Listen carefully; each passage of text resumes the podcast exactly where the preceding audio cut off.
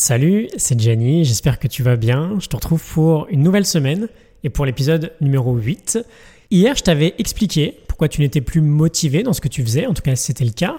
Je t'avais dit que notre système de motivation actuel était complètement dépassé et qu'on ferait bien de migrer vers un nouveau système, le système 3.0.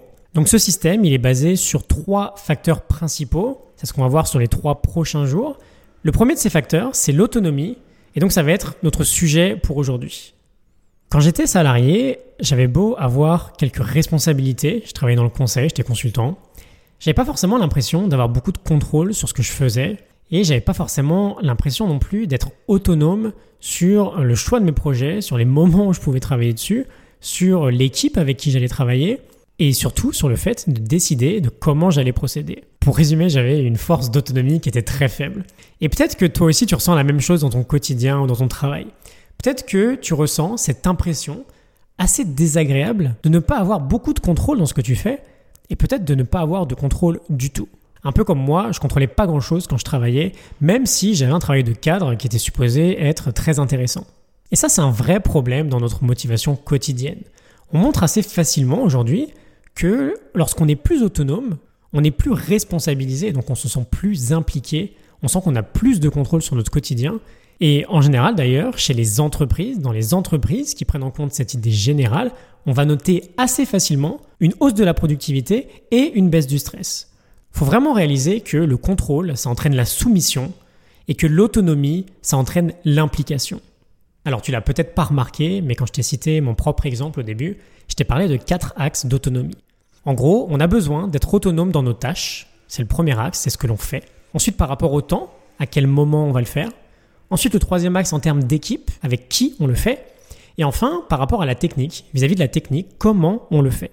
Aujourd'hui, il y a de plus en plus de startups qui ont compris cette première condition et qui fonctionnent notamment en 100% remote, en 100% télétravail. Et alors, je vulgarise un peu, mais les employés de ces startups n'ont pas d'horaire en fait. Ils n'ont aucune obligation de venir travailler. La seule chose qui leur est évidemment demandée, c'est de faire leur travail dans les délais impartis. Ça veut absolument pas dire que tu n'as pas de compte à rendre, c'est pas ce que j'ai dit, mais juste que tu as plus de contrôle sur les quatre axes que je t'ai mentionnés, autonome dans nos tâches par rapport au temps, en termes d'équipe et par rapport à la technique. Alors comment en tant qu'entreprise on peut augmenter la motivation de ses salariés d'un point de vue autonomie?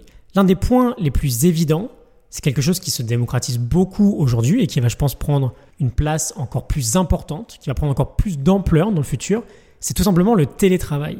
Alors évidemment, ce n'est pas applicable à tous les types de métiers. Mais en général, quand on est cadre et qu'on travaille le plus souvent depuis un ordinateur, le fait de commencer à instaurer une ou deux journées de télétravail par semaine, ça peut vraiment être un excellent point de départ, ça a de nombreux avantages, que ce soit pour l'entreprise que pour le salarié.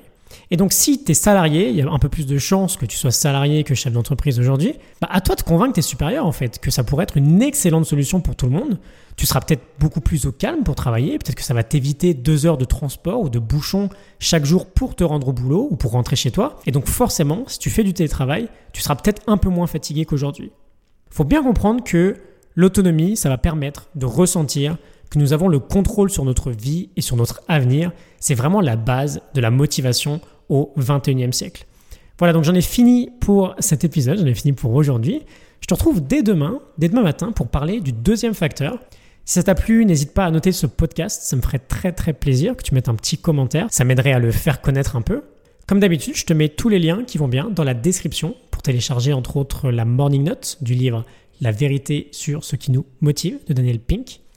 Et je te souhaite une excellente journée, je te souhaite une excellente semaine et je te retrouve dès demain. Salut